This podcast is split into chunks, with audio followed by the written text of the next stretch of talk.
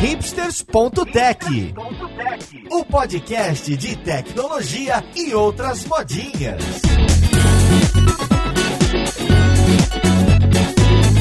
Olá, caríssimo ouvinte, seja muito bem-vindo a mais um episódio do seu podcast favorito. Meu nome é Paulo Silveira, esse aqui é o hipsters.tech e hoje a gente vai falar de programação criativa. Pois é, deve passar muita coisa pela sua cabeça, onde que a gente está indo, onde que o código está chegando, é, será que isso pode atingir pessoas de outras idades, será que a gente pode misturar isso com arte, história e algo lúdico? Então, vamos lá pro podcast ver com quem que a gente vai conversar.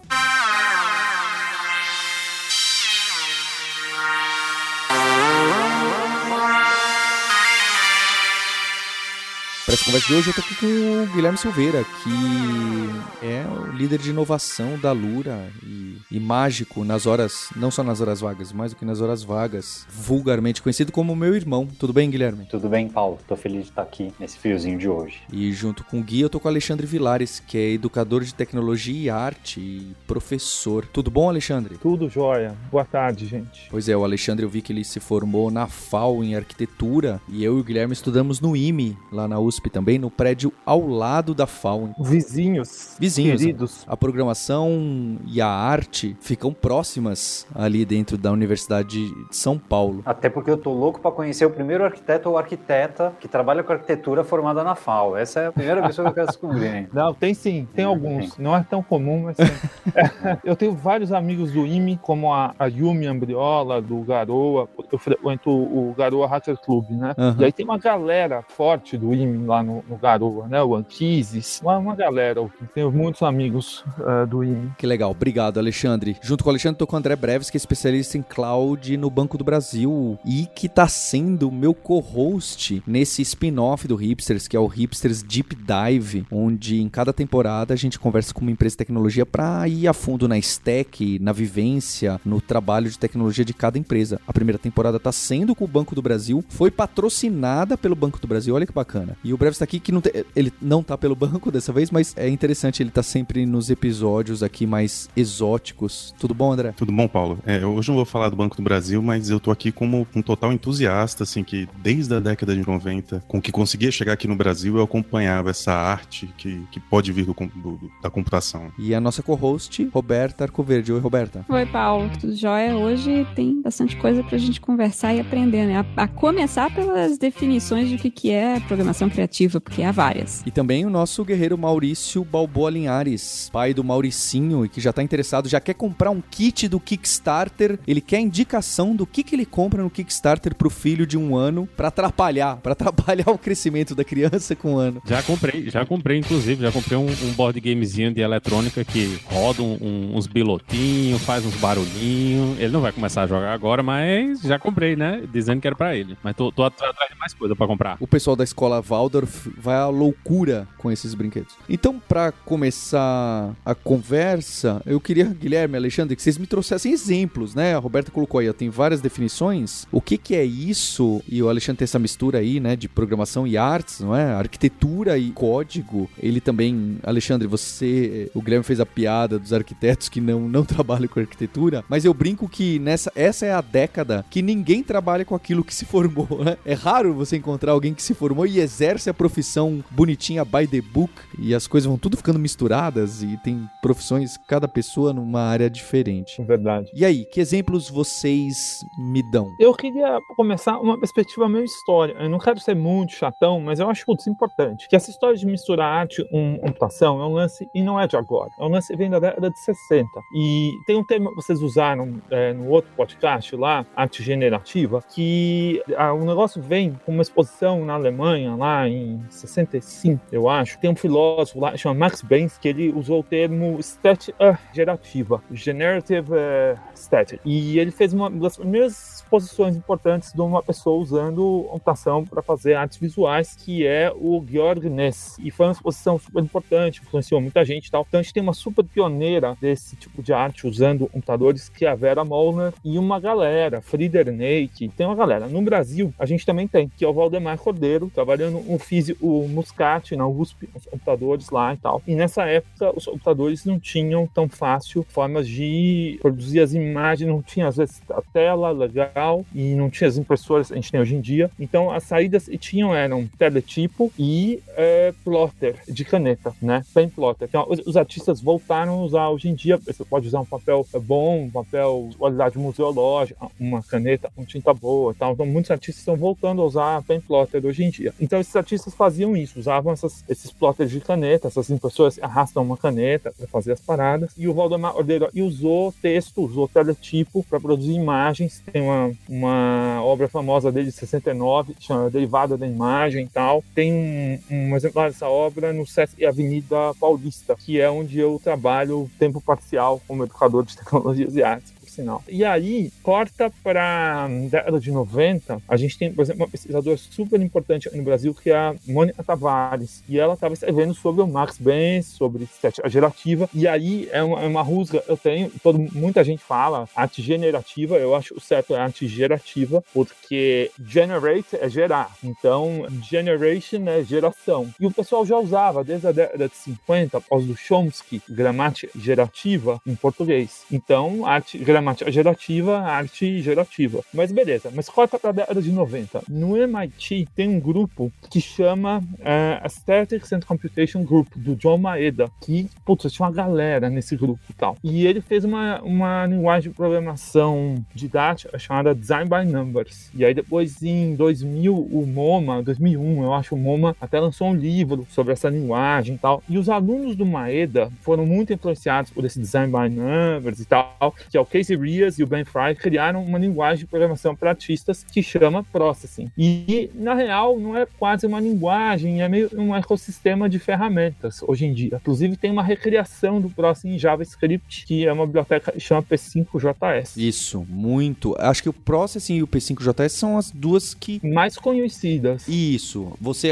você chegou perto da, bem perto da gente, porque esses a gente é invadido. É, mas então, mas tem é, gente trabalhando um, com C, um Open Frameworks. Tem um pessoal muito massa Sim, agora em Kotlin que chama Open Renderer, que é super massa. Tem gente fazendo coisa, um closure. E aí, bom, a Tavares então também traduz como estética uh, gerativa, beleza. O, o, problema do nome é, programação criativa. Eu acho meio roubado esse nome, mas a culpa desse nome eu acho que é do John Maeda, porque eu acho que em 2005 ele lançou um livro chamado Creative Code, Creative Code. E eu acho que é daí que todo mundo acabou adotando Creative Coding e, por tradução em português, é, programação criativa. Mas então, é, esse lance de, de, programação criativa vem por causa do Maeda, eu acho, por causa desse livro dele de 2005. Tem um, um, autor nesse livro, um, um, artista, ele pega no livro, que eu acho é John, John Williams. Putz, agora me fugiu o nome do cara. Mas ele tem um texto super divertidinho. Ele fala assim: ah, ele tira uma onda. Você fala, ah, meu, toda programação é, é criativa e tal, mas às vezes você tá resolvendo os problemas meio chatos e tal. Mas aí ele fala assim: por que um artista deve aprender a programar? Por que seria legal um artista programar? Ele fala assim: ah, os programas que a gente usa no nosso dia a dia, eles usam metáforas de ferramentas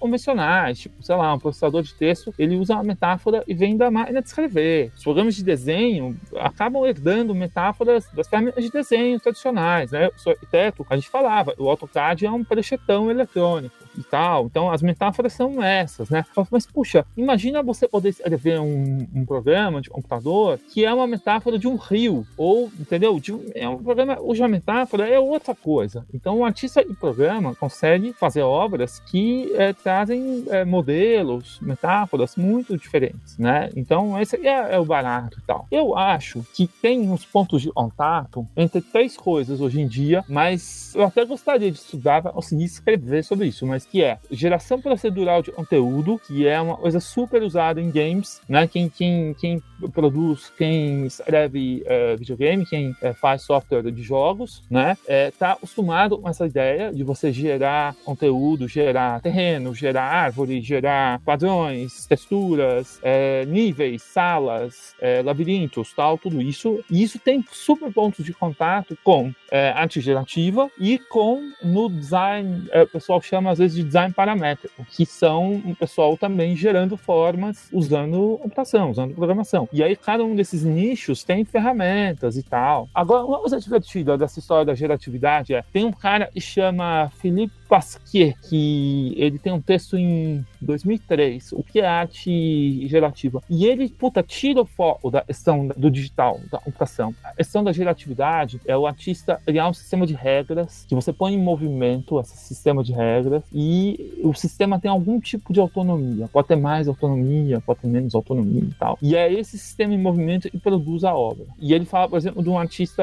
americano, Saul Lewitt, que não usava computador e tal, mas ele produzia um sistema de regras. E aí você vai lá e produz a obra a partir do sistema de regras. Se for pensar, eu gosto de pensar, por exemplo, a Ligia Clark, aqui no Brasil, que fazia o, as esculturas, você podia mexer na escultura e tal. Ou mesmo o Elliot Sica, o lance dos parangolés, por ser uma obra, vestir e tal. Não sei, eu, eu, gosto de tentar aproximar essas coisas. De falar, não, um, um negócio é, é, o sistema, é você inventar um sistema, inventar regras e tal. Isso eu acho é o mais louco, assim. Eu gosto, então, desse, dessa abordagem. Eu falei Pasquier, né? É Galanter. É, é Galanter, eu acho. O cara fala isso. Eu vou, eu vou pegar essas referências direitinho, depois eu mando pra você. Em podcast a gente tem essa permissão, Alexandre. A gente pode falar uma baboseirinha e passar. mas é isso. Então, vocês viram, eu, eu fugi um pouco da, da pergunta, mas eu, eu fui buscar o lance um pouco histórico, assim, né? Então, eu não sei se o termo é muito bom. E aí o potencial didático disso, né? Eu acho que é uma super forma legal de apresentar as pessoas para as ferramentas computacionais. E aí tem uma série de gente que fez coisas com imagem, um desenho, tipo, né? O, o Papert, mais equipe do Papert. Não foi só o Papert que fez o logo. Me fugiu o nome agora da programadora que era da equipe. É, depois eu também pego o, o nome dessa galera. Mas e, e fizeram o logo. E muita gente usa PCJS ou Processing para dar aula para jovens. Eu mesmo faço isso no, no SESC, em outros lugares. E eu gosto de usar né, esse negócio de gerar imagens e tal como um, uma motiva as pessoas. Você vê um resultado muito palpável assim do seu esforço de programar. É, é muito legal, é muito motivador. Eu acho massa. É, eu acho que nesse meio de caminho você já deu alguns dos exemplos que são próximos da gente, não é? E a Roberta queria ouvir você também. O que que aparece para você? Porque essa, aí eu acho que talvez essa mais perto da programação que a gente vai chamar de gerativa aí, que é de gerar a fase, né? Nesses jogos aí de roguelikes que tudo você programa o, o, labirinto e o labirinto vai sendo criado, os inimigos e etc. Esse acho que é um exemplo que fica forte. O outro, que talvez seja mais do criativo, que o adjetivo criativo me, me bate melhor, é o logo e o, e o Papert, não é? Porque foi, curiosamente você citou, foi onde eu e o Guilherme começamos o interesse pelo computador, foi porque você conseguia fazer, não era nem só, acho que quando dá o primeiro estalo pra gente falar, poxa, gostei desse negócio de código, não era nem porque a tartaruga ia para frente ou para trás, era porque você podia mandar ela para frente, para trás e repetir. Acho que a instrução de repetição. É incrível, né? Acho que o pessoal na na faculdade tenta colocar aqueles fractais basicões, né, de core e etc lá, mas no logo tem umas estruturas de repetições só de você fazer vários quadradinhos um do lado do outro, e aí cai aquela recursão, né, que o gráfico cai até numa coisa meio que tem aqueles pontos quando seu seu monitor é ruim, né, tinha poucas linhas, é cai naqueles mecanismos que sobram uns pontinhos vazios assim, e cria umas imagens, você sem querer cria imagens bonitas, não é? E aquilo é muito forte. Muito que forte, eu, né? Que eu acho que é o que você falou da década de 70, 80 que é aquelas canetas, né, as impressoras com canetão lá, que ela vai girando, né? É que nem aquele brinquedinho de criança. Pirographics lá, isso, né? Isso, isso aí, isso aí. Que você gira e aí a caneta você pega e gira várias vezes, aí ele gera aquele. Eu não sei qual é o nome daquilo, não é um fractal, mas sei lá. Tem a ver com uh, curvas de Lisa-Ju, mas não é Lisa-Ju, mas enfim. Mas são essas curvas que formam, são super massa, né? Muito legal. É muito legal. Parece a nossa capacidade de criar muito, né? Dá essa nossa. Ó, uma, uma amiga minha que lê muito, né?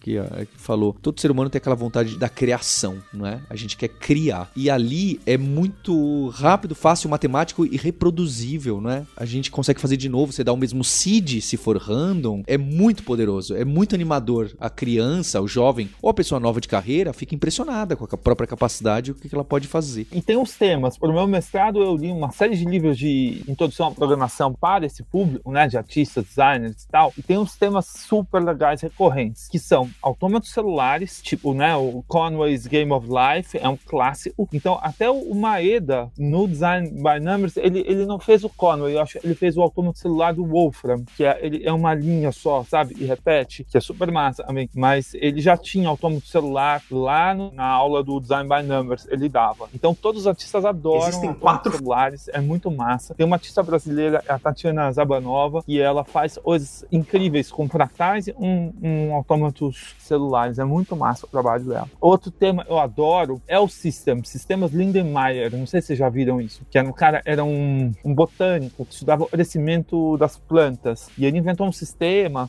que era um sistema de sub- substituição de símbolos, assim, de letrinhas, umas sequências, e tem uma regra simples de substituição. E conforme você vai substituindo, vai formando um strings imensos e tal. E aí você lê esse string andando com a caneta, vamos supor, né, virtualmente. E gera também umas estruturas parecem plantas, parecem fractais, é muito massa. É o sistema, sistemas Lindemeyer, é muito massa. Adoro fazer isso com meus alunos, assim, é muito massa. Eu achei curiosa a alegoria do Parangolé do Iticica, porque, para mim, hum, a, a maior barreira hoje para a gente utilizar mais programação, talvez, ou expandir o público que quer usar a programação gerativa, né, como o colega ensinou-nos, é a quantidade de regras dos sistemas de programação. Eu, quando estava na faculdade, por exemplo, para fazer qualquer coisa ah, esteticamente artística ou para fazer qualquer coisa gráfica no computador usando código, se era essa a, esse o objetivo, eu usava, por exemplo, OpenGL ou fazia Ray Tracing, mas era tudo C++.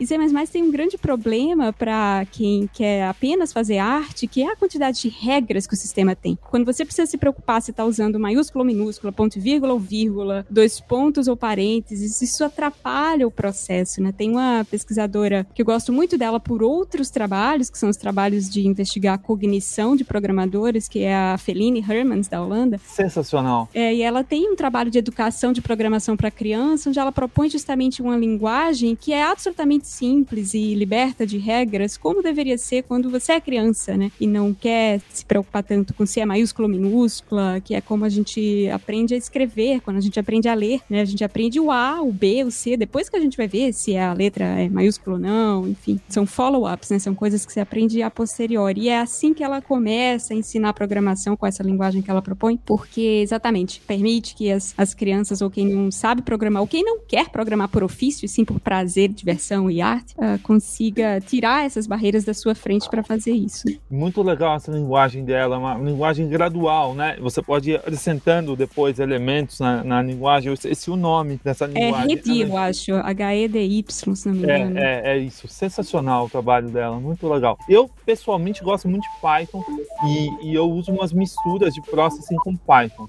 Tem várias opções. É, tem um projeto de um amigo meu que chama PyP5JS, que mistura Python no browser usando WebAssembly, que é o PyOdid, que é um, um Python rodando via WebAssembly no, no browser, com P5JS. É muito louco. E dá para usar para dar aula e tal. E, e existem outras misturas aí de Python para programação criativa. Eu, eu gosto, quem está começando, eu acho legal poder começar uma, uma linguagem com menos símbolos e tal. Você não precisa gastar neurônio, questão da carga cognitiva, né? Logo no começo, falando muito sobre tipagem, logo nas primeiras aulas. Quando eu estava dando aula de processing tradicional Java, você precisa falar de tipos logo quando você vai apresentar variáveis. E no Python você fala de tipos, mas você pode ir introduzindo mais gradualmente a questão da tipagem. Então eu acho interessante, eu, eu, eu tenho essa predileção aí. Mas, é, existem umas existe uma ferramenta que chama Shoebot, que é da família aí do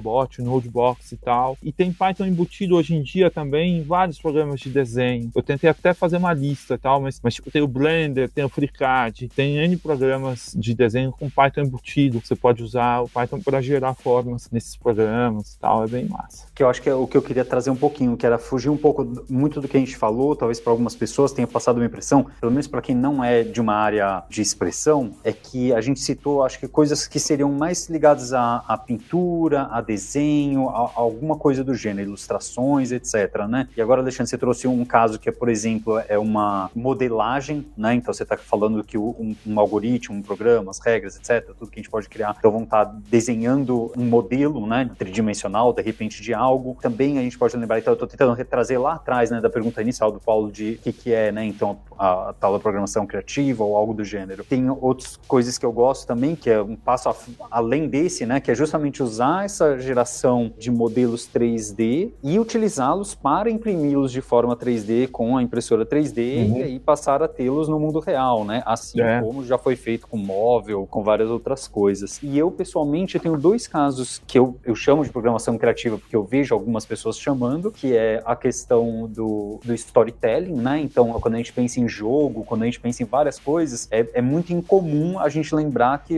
que alguém programou, né? Quando você joga um jogo que tem 15 finais, a habilidade de ter 15 finais é uma, uma forma de expressão dos autores, autoras dos jogos Sim, ali, que super. foi programada, que é super complexa e etc, né? Então, essa e isso é uma coisa que também dá para a gente trazer através de ferramentas de linguagem de programação, etc., bem simples, né? Não precisa ser complexo. E o segundo, que daí é um que eu não vejo muito, mas é a área que eu tenho interesse pessoal, como o Paulo trouxe lá atrás, que é essa área da mágica, né? Eu uso a mágica como uma forma de contar histórias e expressar pontos de vista, etc. E eu uso a programação para criar essas histórias, né? Para permitir que isso aconteça. Então é um outro, um outro viés. Então, a minha impressão, né, que é esse grande guarda-chuva de programação fora do CRUD, perdão perdão por estar tá usando dessa forma, mas é programação fora do CRUD, ela engloba muitas áreas que têm muitos interesses envolvidos fora dos pensamentos tradicionais de química física que a gente pensa, né, a coisa mais rígida, entre aspas. Ah, concordo, acho muito legal. Eu adoro a ideia do programador alternativo. Quem inventou, traduziu para o português esse termo foi a Patrícia Joaquim, que ela tem um livro sensacional, chama Arte Feita em Código. Ela pegou de um, de um autor, chama Skackman, ele usa esse termo em inglês, né, de programador alternativo, que ele fala e são é, os, os jornalistas, os ativistas, os artistas, os designers, todo mundo que, cientistas, todo mundo que que usa programação e não é e nem quer ser engenheira de software ou, ou developer full time, entendeu? Eu acho e rolam silos assim de conhecimento. Às vezes as pessoas estão numa especialidade lá olhando a sua especialidade e não vêm as coisas estão rolando muito em volta. Eu vejo isso meio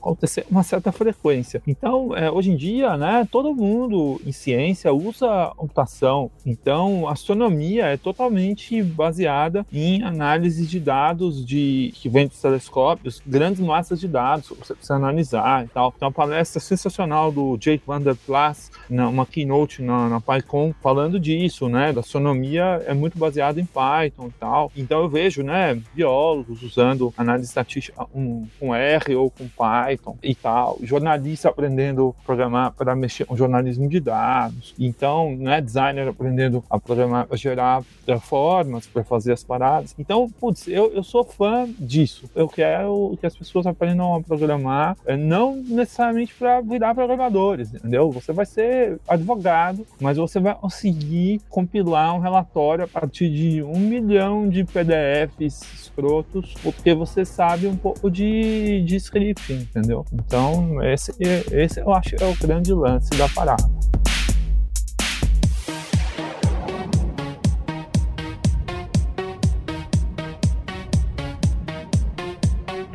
Breves, eh, Linhares, acho que vocês têm, acho que mais o Breves, tem essa pegada do maker, não é? E de misturar as coisas com o hardware, e eu acho que quando o André Breves falou, ah, desde a década de 90 o que chegava, eu acredito que ele estava citando as revistinhas de eletrônica que eh, te ensinavam a fazer uma rádio FM com dois capacitores, três resistores e meia dúzia de outras coisas que eu nunca fui capaz de entender. Um diodo de galena. É, eu copiava, colava, não entendia o que estava acontecendo, mas também, se for pensar, a gente aprende a, a, programar, a gente aprende outras coisas também dessa forma, né? O copia e cola e vê o que acontece e depois você mexe, faz total parte dessa aprendizagem. Queria saber, breves, Linhares, o que, que vocês viram, o que, que vocês enxergam, o que, que vocês praticavam, o que tem de curiosidade. Quando o Gui chegou com essa proposta, proposta aí de, de falar programação criativa, né? Eu acho que até não existia o termo na época, as pessoas faziam, mas não sabiam, né? E era um movimento totalmente underground ali da Europa. Eu tive contato, não sei se vocês lembram, tinha uns CDs de shareware que apareciam por aqui antes da internet, com vários,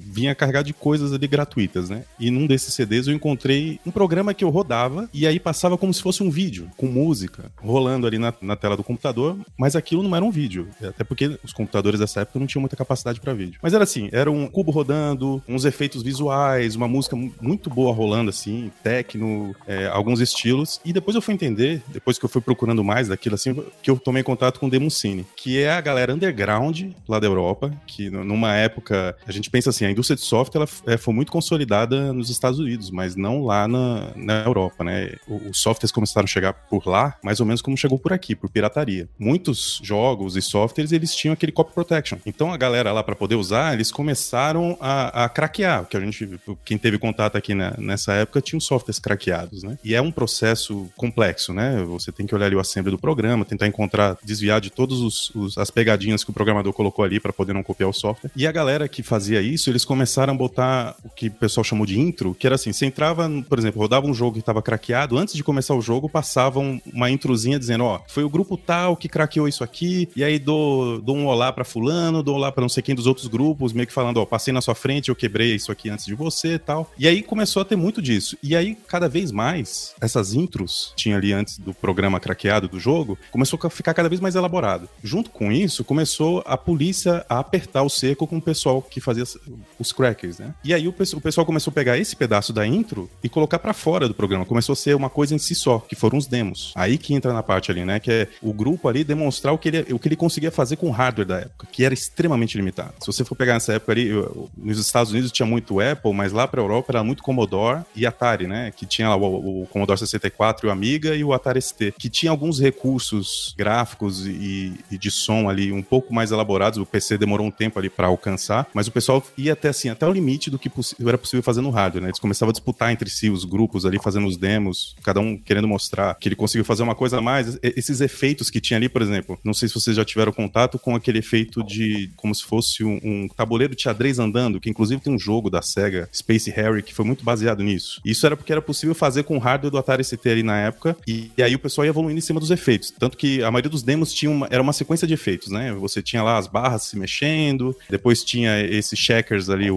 o tabuleiro de xadrez andando e tal. E aí, quando começou a chegar o PC na, na Europa também, que o pessoal começou a, a, querer imitar esses efeitos usando o PC. Só que o PC ele tinha uma capacidade de processamento muito maior do que era o Commodore e o Atari. É, eles não tinham, o PC não tinha hardware dedicado para essas suas gráficas nem, nem de som, mas ele tinha um processador mais poderoso. Então o pessoal começou a, inicialmente eles faziam esses demos imitando os efeitos que eram possíveis por causa de hardware nas, nas outras plataformas, mas ali eles começaram a avançar no PC, a explorar cada vez mais. E aí foi mais ou menos nessa época que eu comecei a ter contato aqui. Tinha um lance bem de comunidade underground ali, porque assim, lá na origem, né, eram os crackers. Então eles começavam a fazer copy parties, que era o seguinte, juntava uma galera para copiar software. De novo, a gente não tinha internet. Então o pessoal para copiar software não tinha de onde baixar. Então eles levavam os disquetes deles, juntavam uma galera ali, levavam os disquetes, copiavam, cada um copiava o programa do outro e passava alguns intros ali e embora, né? Eram uns dias, uns dias o pessoal se juntava para isso. A partir dos copy parties, quando começou a ficar, de novo, né, o, o cerco ali, questão de legalidade e tal, começou a ter o demo parties, que era a galera se juntar, botar num telão ali com som alto pra caramba, botar os demos no telão pra galera assistir, o que, que cada grupo tava conseguindo fazer. Tem alguns famosíssimos, assim, da o Assembly ali na Finlândia, tem o The Party na,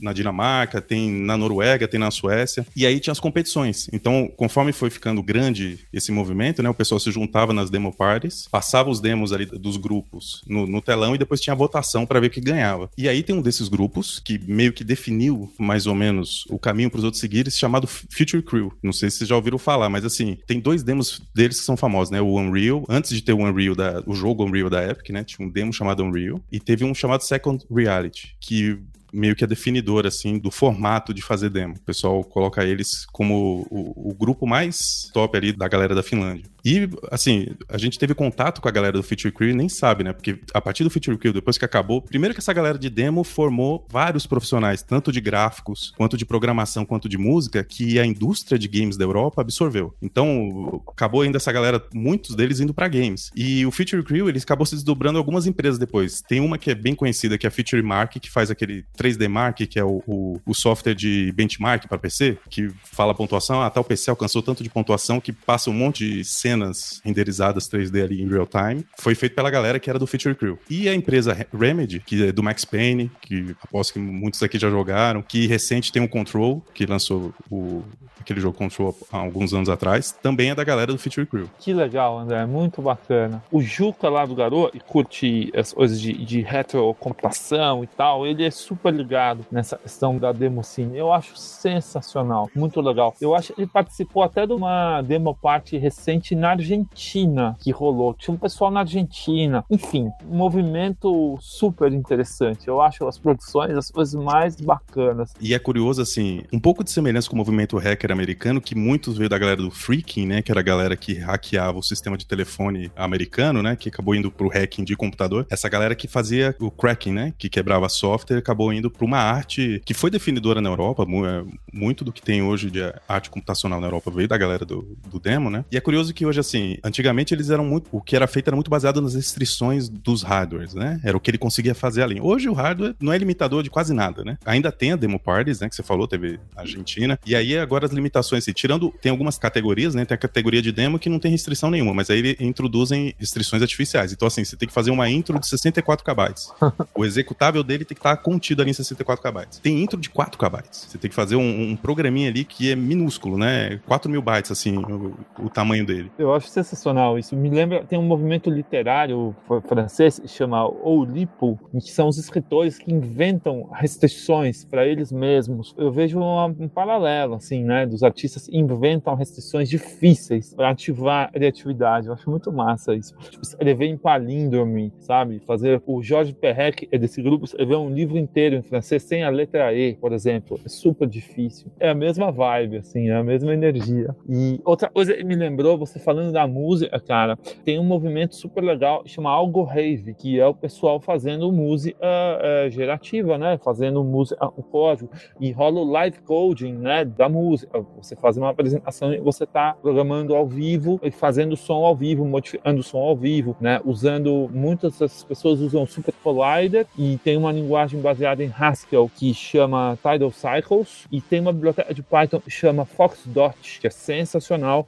conversa justamente com os sintetizadores né, do, do Super Collider e o pessoal faz uma sonzeira incrível né, nessas algo raves e tal. Então, é, eu acho sensacional. Ligado à música, também um exemplo que eu acho espetacular, assim, é, é, não sei se vocês lembram no Winamp, tinha as visualizações, que você botava uma música, tinha várias visualizações que, conforme as batidas da música, conforme o, o, a frequência e tal, ele ia mudando o que estava na tela. Nossa, tirou das antigas. Muito esse legal. É, esse é um dos exemplos de, de programação criativa, assim, é, um, dos, um dos frameworks que são bem utilizados hoje para quem quer mais, precisa de mais performance, né, é, que uma linguagem interpretada não, não, daria conta, que é o Cinder, veio do, do... Exatamente, Cinder, muito massa. Que veio da parte de visualização do iTunes. A galera que fez a parte de visualização, que quando toca a música, passa algum gráfico, né, de acordo com a música, a galera que fez isso aí, eles criaram a, o, o, framework Cinder para programação criativa. É muito legal esse framework. Esse e o Open Frameworks também eu acho é ter mais mais. Roberta, no seu dia a dia você usa mais C++?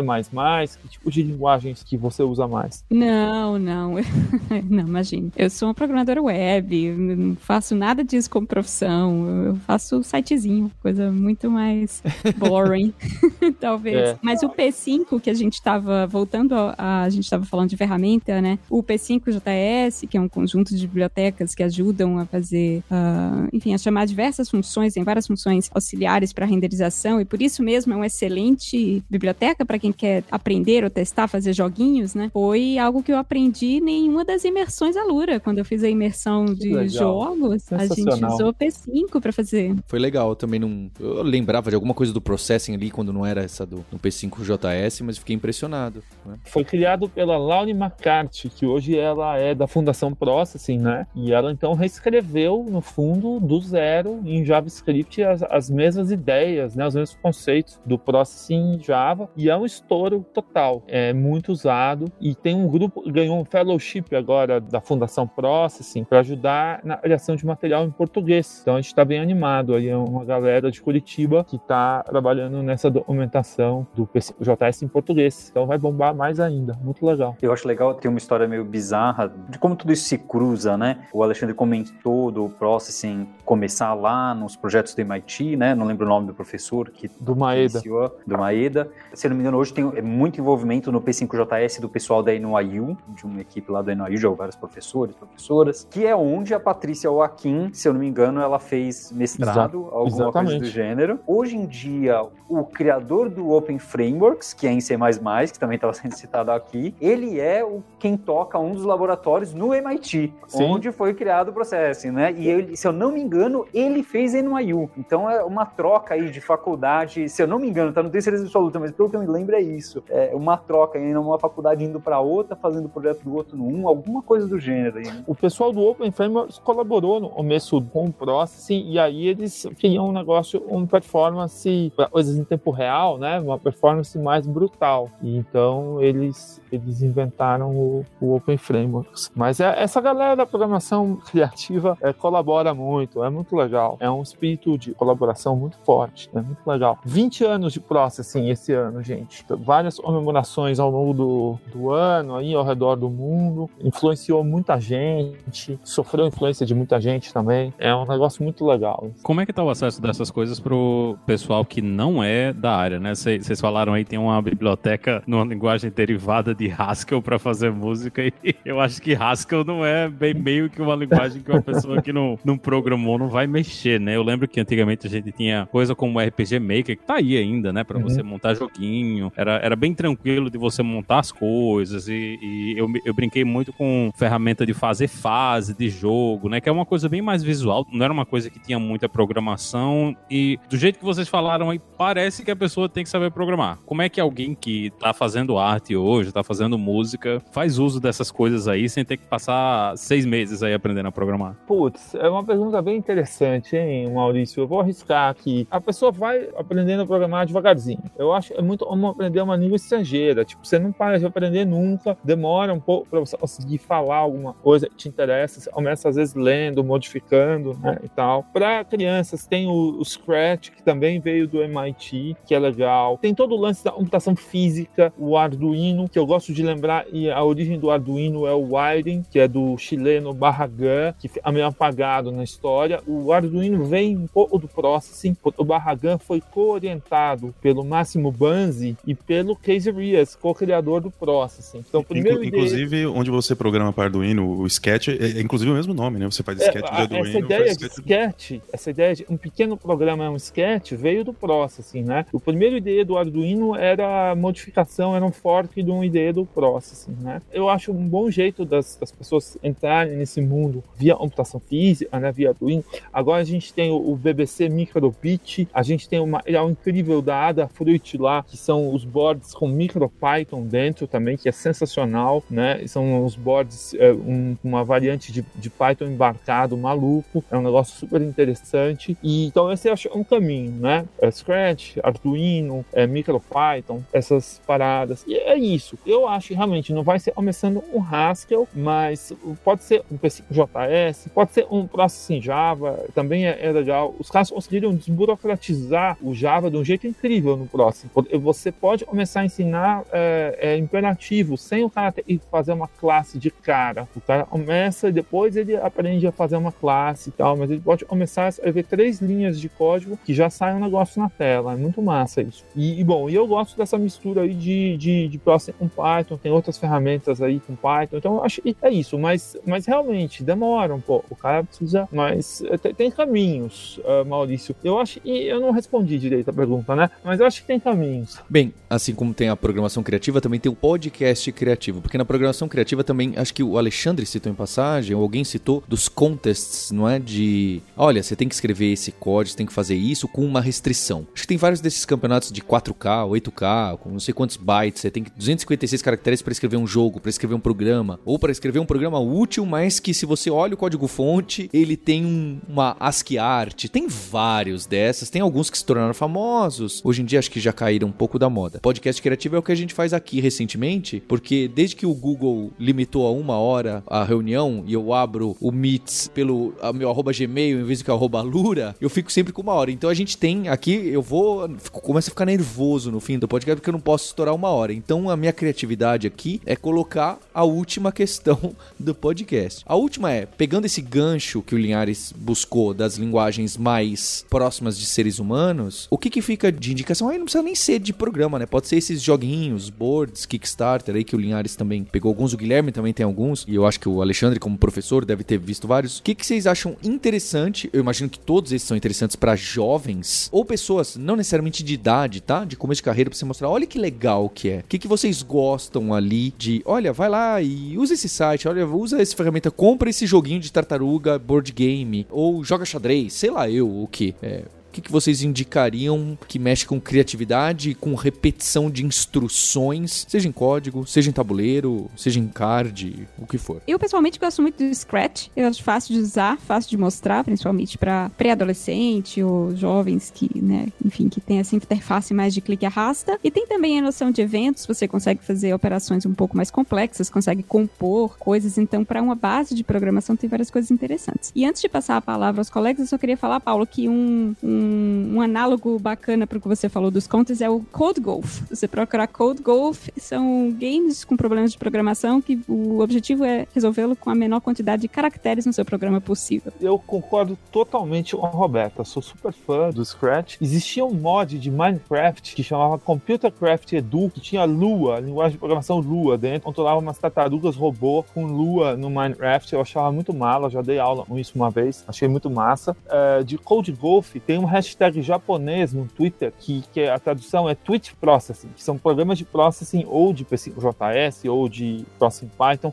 cabem dentro de um tweet, feito por um cara chamado. Essa hashtag foi inventada por um cara chamado Halkun. E é sensacional. Você vê coisas incríveis que cabem em 280 caracteres. Eu, é, eu, eu recomendaria ah, não, o Roblox aí, que é uma ferramenta. Assim, é meio perigoso porque tem muita coisa paga e, e, é melhor você bloquear a conta, né? Pra não deixar seu filho comprar o universo lá dentro do Roblox. Mas essa coisa de ser pago também tem a questão de forçar a criança a ter que aprender a programar para fazer algumas coisas, né? Tem, tem coisas que às vezes ele quer fazer e, ou, ou tem que comprar pronto, você pode ajudar a criança a ir lá e escrever, fazer as coisinhas ele mesmo, né? E, e copiar tem. É, é, do mesmo jeito que a gente trabalha. Você procura no Stack Overflow, pega um script, copia e cola e tá funcionando lá dentro do jogo. E eu acho que é uma, uma solução interessante aí também para criar essa. criar o interesse, né? De começar a brincar com essas coisas. Eu queria comentar em relação um pouquinho à idade, né? Se, se você tem um filho ou uma filha bem novinha, Scratch Junior é bacaninha, para quem nem sabe ler ainda. É, Scratch um pouquinho para quem já é um pouquinho mais, mais jovem. Quem, quem é jovem adulto, né, um termo americanizado aí, talvez a pessoa não se interesse pelo Scratch por causa das características infantis, o aspecto visual infantil. Eu acho que nessa idade é tranquilo de, se a pessoa não se incomodar com isso, é tranquilo de ir para um P5JS, Open Processing, é, quem tiver o interesse no ambiente físico, como o Alexandre comentou, o Arduino. E eu acho que o mais importante em todos eles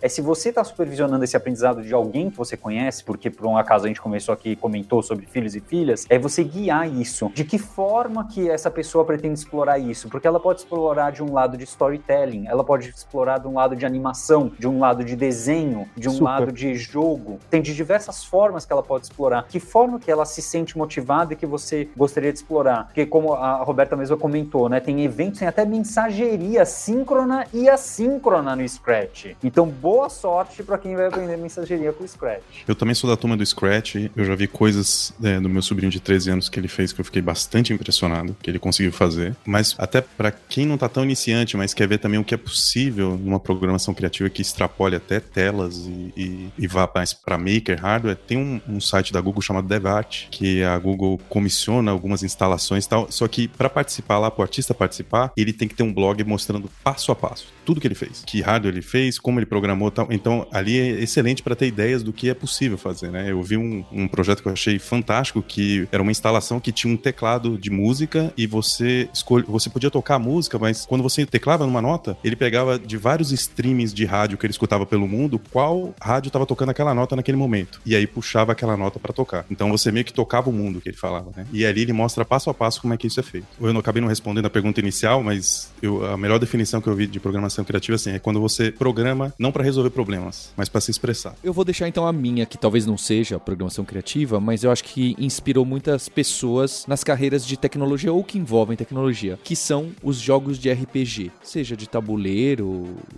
e board game, ou seja de videogame, porque a partir do momento que você começa a ver que você pode desenvolver seu personagem e aí desenvolver as skills e falar como que combate e dar as regras que você quer e ver que isso afeta o mundo e que também o mundo tem o random, tem os dados, você começa a, a brincar com, não, peraí, eu vou para essa skill tree aqui, não, vou desenvolver isso aqui, vou por esse caminho, a minha recompensa é maior ou menor e, e tem o aleatório, o pseudo aleatório, que seja, é, envolvido é, de você afetar o mundo que você tá, né? E aí vem, obviamente, em expressões maiores, o Roblox, Minecraft e os outros aí. Mas o puro RPGzinho, mesmo da Squaresoft tradicionalzão, já tem isso. A gente já ganha ao desenvolver. Acho que hoje em dia já estão um pouco menos, mais fechados, né? Estão muito adventure, assim. Mas eu acho que é um, é um caminho também. Pessoal, queria agradecer o Alexandre Breves, o Guilherme. E vou deixar os links aqui. O Alexandre colocou muitas referências da história, nomes de pessoas que achei muito bacana. O Breves também, aí acho que os dois têm bastante autoridade no que estão falando e, gostam, são apaixonados. É gostoso ver pessoas conversando assim, né? Eu sempre fico muito feliz das pessoas trazendo não só o que elas trabalham, que eu acho que é o caso do Alexandre, mas no caso do Breves também, que é da paixão do Alexandre também, é apaixonado por o que trabalha, né? Que aí é, é mais sortudo ainda. Eu gosto muito e eu tenho certeza que você ouvinte gostou. Quem curtiu, ouça o episódio de programação generativa ou gerativa aqui pra gente respeitar o Alexandre, que também ficou um episódio muito legal, que obviamente tem intersecção. Queria então agradecer especialmente a você ouvinte pela sua audiência e a gente tem um compromisso na próxima terça-feira, porque acabou de desligar aqui meu Hangouts. Olha que, olha que precisão, hein? A edição vai diminuir, obviamente não vai ficar os 50 e tantos minutos, até porque eu tive um alinhamento de pauta prévia, mas agora, olha só, eu estou conversando ao vento aqui, os meus convidados saíram. Eu não cometerei mais esse erro do Google Meets e fica aqui mais um easter egg para você. Hipsters, abraços. Tchau.